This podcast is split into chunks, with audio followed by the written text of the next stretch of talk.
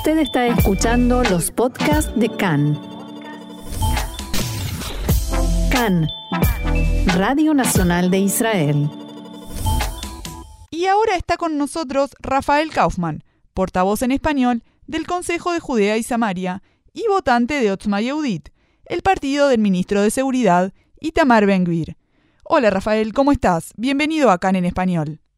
Hola, muy buenos días. Saludos a ti y a toda la audiencia. Un gusto estar con ustedes. Muchas gracias por estar con nosotros. Y comencemos hablando, bueno, de las noticias más recientes, que en respuesta a los ataques en Jerusalén, el Gabinete de Seguridad decidió en los últimos días aprobar nueve comunidades en Judea y Samaria. Estas son nueve comunidades que ya existen hace un tiempo, pero ahora fueron autorizadas. Para que la gente que nos escucha entienda mejor qué es lo que está pasando, ¿cómo se establecen estas comunidades? ¿Cuál es el proceso? Eh, el proceso comienza eh, por tierras que judíos consideran que son lugares estratégicos a veces importantes, son lugares por supuesto bíblicos, donde el pueblo judío vivió durante generaciones, miles de años, dice queremos estas tierras, volver a donde vivían nuestros antepasados y ahí establecernos. Ahora, ¿qué pasa? Muchas veces el gobierno se opone, entonces vienen en principio y viene un grupo de jóvenes y colocan lo que se llaman caravanes, que son unas casas, se puede decir, eh, prefabricadas, que te traen en un camión, uno o dos, a veces el ejército los saca, vuelven, ida y vuelta, y vuelta, que en un momento, eh, a veces pasa porque hay atentados, entonces dice, bueno, el castigo por haber atentados es que nosotros vamos a construir más y más, y a veces, muchas veces el gobierno autoriza determinados lugares en base a eso, y es lo que está pasando ahora, ¿sí? Ellos quieren eh, causarnos daños a nosotros, a fin de cuentas se causan un daño a ellos porque si bien lamentablemente son asesinados víctimas del terrorismo por un lado, pero por otro lado Israel sigue creciendo y desarrollándose, o sea, no nos, como se dice, no nos van a ganar, nosotros vamos a seguir adelante. Y esa es la forma entonces que se, por eso esos nueve, esos nueve lugares son lugares que muchas veces puede ser casas ya construidas con no solamente de prefabricadas, sino edificios construidos como se debe y con electricidad y con agua y con todos los servicios. Solo lo que falta para ser autorizado como un asentamiento es la firma de el, el ministro de Seguridad. El momento que el ministro de Seguridad lo autoriza ese lugar pasa a ser un asentamiento reconocido y no simplemente un, eh, digamos, puesto de avanzada o un, eh, una comunidad no reconocida. Bien, y entonces lo que comentabas anteriormente, estos jóvenes que comienzan a asentarse en distintas tierras, estas son tierras estatales, privadas, pasa un poco por ahí el... No, son, primeramente que son tierras que no están en ningún lugar que, como puede ser zona A, que está bajo dominio de la autoridad palestina, como ciudades Calquilia, Tulkarem, Jenin, etcétera, no están en, en zona B, que son zonas que están bajo seguridad israelí, pero bajo jurisdicción de la autoridad palestina, sino que están en lugares que son zonas C, que son zonas o que pertenecen a judíos o que lo que se llaman Atmot Medina, tierras del Estado, que son tierras que cualquier persona que puede que quiere puede llegar, en principio a hacer agricultura, pero muchas veces esas tierras también pueden podrían ser destinadas a colonizar, a, a que familias se establezcan en esos lugares. Bien. ¿Y por qué esta medida se toma en respuesta a los ataques? O sea, ¿qué significa esta medida para las organizaciones terroristas? Los terroristas buscan varias cosas, todas las organizaciones terroristas. Por un lado, tienen esperanza, y eso es de que se creó el Estado de Israel y antes también, de eh, echarnos al mar y sacarnos y que no estemos acá. Quiero recordar algo muy importante, que según el Islam, toda tierra que fue conquistada que vivieron musulmanes, ya sea por décadas, siglos, es tierra sagrada para el Islam por siempre. Así podemos tomar como ejemplo Andalucía en España, que hoy día hubiera una guerra entre España y un país musulmán. La obligación religiosa de ellos es conquistar ese lugar. Ahora, en Israel no solamente la zona de Judea y Samaria es considerada tierra eh, que vivió que tuvo el Islam durante siglos y por lo tanto es tierra sagrada para ellos, sino toda la tierra de Israel. Hoy dicen Judea y Samaria en la Carta Nacional Palestina, que está vigente hasta el día de hoy, dicen de borrar del mapa a toda la entidad sionisma y a todo Israel, también el que vive en Tel Aviv, en Haifa o en Natania, ¿sí?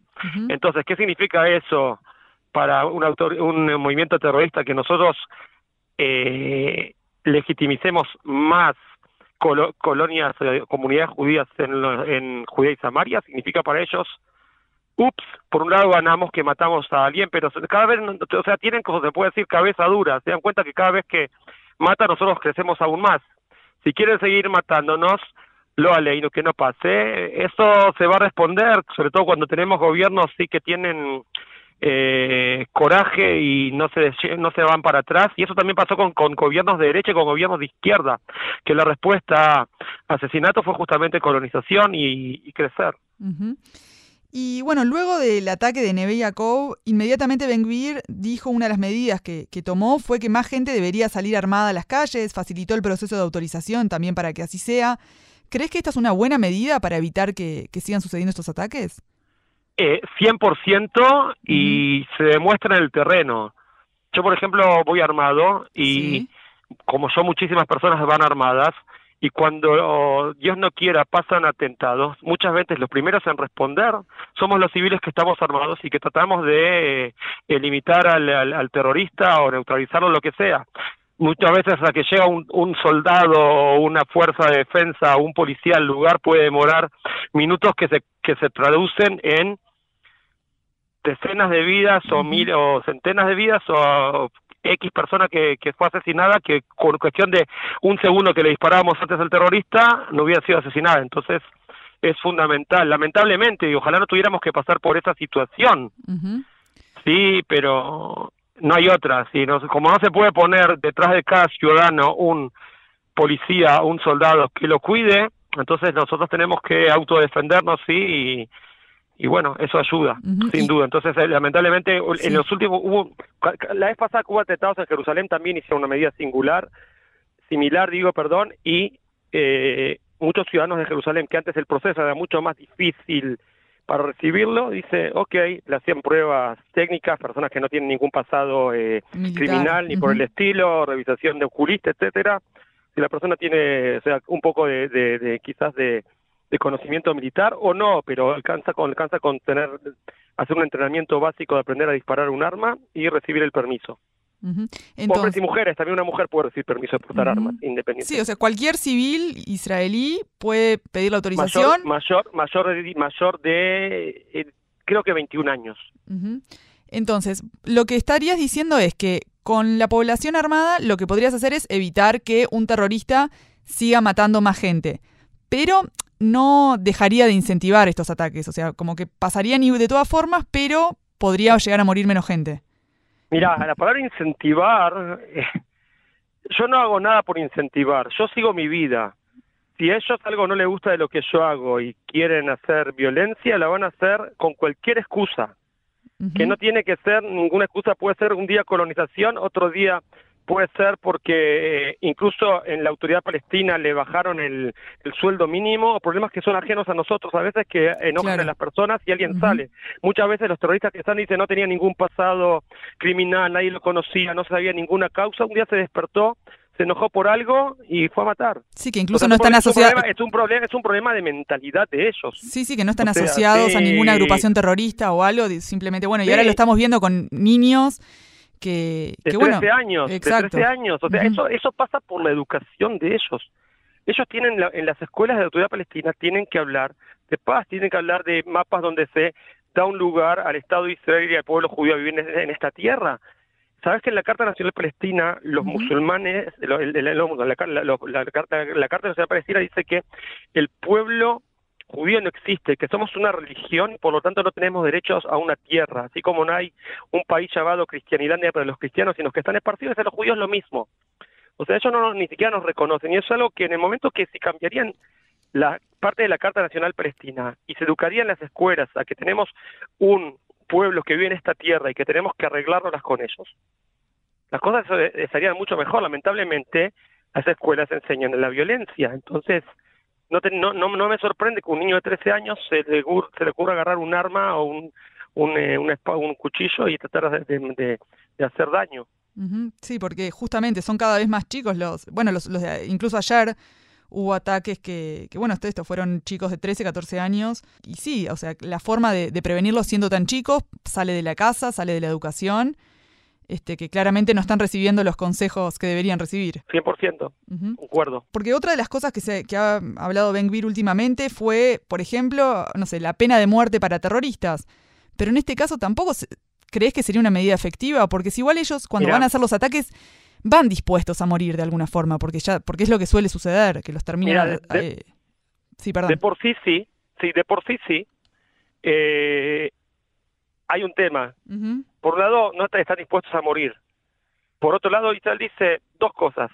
No solamente eh, dar pena de muerte a los terroristas, sino expulsar a sus familias, que es el punto quizás principal. Porque porque un terrorista dice, yo mato, la autoridad palestina me da un, le da un sueldo a mi familia de por vida de 8 mil, 10 mil shekel, 3 mil, 4 mil dólares. Viven relativamente mucho mejor de lo que están viviendo ahora. Entonces yo le hago también termino siendo un shahid, ¿sí? Un, eh, una persona que me inmolé, un mártir exactamente. Por un lado, todos me, me ponen una plaza a mi nombre, la autoridad palestina, y aparte mi familia va a ganar dinero. ¿Viste? Es un win-win, está todo bien. Ahora, ¿qué pasa? Y si el terrorista sabe que solo, no solamente que él va a morir, sino que la familia de él va a ser expulsada a la franja de Gaza, por ejemplo, donde la situación va a ser mucho peor que donde viven ahora 100%, entonces dice, ya no, lo voy a pensar dos veces, no sé cuánto me puede valer la pena inmolarme en aras de... en aras de, claro, ¿hasta dónde voy a perjudicar a mi familia? Claro, entonces eso, eso es lo que puede, eso es lo, quizás lo que les puede mover a ellos, quizás de no hacer, no hacer atentados. Entonces las medidas tendrían que estar enfocadas más que nada en eso, en, cómo, cómo evitar que puedan llegar a esos puntos, eh, viendo qué se podría hacer con las familias de los terroristas, más que con los terroristas en sí mismos. Exacto, con, con los dos, o sea, con los dos. Hay que lo que falta acá son una, una, como dice una, una lista de precios que ellos saben si hago esto me pasa lo otro porque empecé una manifestación y ellos tiran eh, bengalas o tiran gases o tiran eh, cóctel molotov o piedras para pegar a soldados quieren soldados yo puedo decir miren señores si ustedes utilizan violencia yo dejo de utilizar gases lacrimógenos sí y empiezo a usar balas de verdad el que quiere manifestar con y quiere tenerse a que puede disparar una bala de verdad y matarlo, allá tú. Si tú no quieres, no te metas con nosotros y está todo bien. Es cuestión de, o sea, como cualquier persona, tú sabes que tú no estacionas en un lugar rojo y blanco porque te puede poner una multa. Si no supieras, estacionarías, pero como sabes cuál es el, el castigo, no lo vas a hacer. Así que entonces los castigos que, que, hay hoy en día en Israel no son suficientes. Eh, las cárceles, bueno, u otro tipo de, castigos no son suficientes y, hay que tomar medidas más severas. Eso es lo que está. Sí, y hay otro, hay otro tema que también no tiene sentido, que hoy día las cartas, esto es también las medidas que, hizo, que tomó Ben por ejemplo, que habían dos panaderías que hacían pitas árabes en la cárcel. A terroristas, o sea, terroristas tienen el lujo de prepararse su propio pan calentito todos los días, o que tienen confiterías o cosas así. Un terrorista hay que darle lo mínimo imprescindible para, para que sobreviva y nada más. ¿Cómo le va a dar un premio a un terrorista? O sea, ¿y para qué darle de comer un terrorista después de estar en la cárcel? Le damos de comer con mi con mis impuestos y tus impuestos, les damos de comer a ellos, hacen a veces carrera universitaria, y después salen y siguen así, siguen asesinando, o sea, ¿para qué? Es mucho más fácil dar pena de muerte a ellos. Igual de, de todas formas la mayoría quiere de nuevo en eso y siguen y siguen queriendo inmolarse. Entonces esas personas que hacen eso, que se atengan a eso, que lo sepan de antemano. Bueno, muchas gracias Rafael Kaufman por estar aquí con nosotros en CAN en español. Bueno, un gusto y bueno, que siempre tengamos eh, oportunidad de encontrarnos contándonos buenas noticias y, cosas mejorando y, todo bueno, todo lo mejor para ustedes y todo, toda la audiencia. Esperemos que así sea. Muchas gracias. Shalom, shalom. Hasta luego.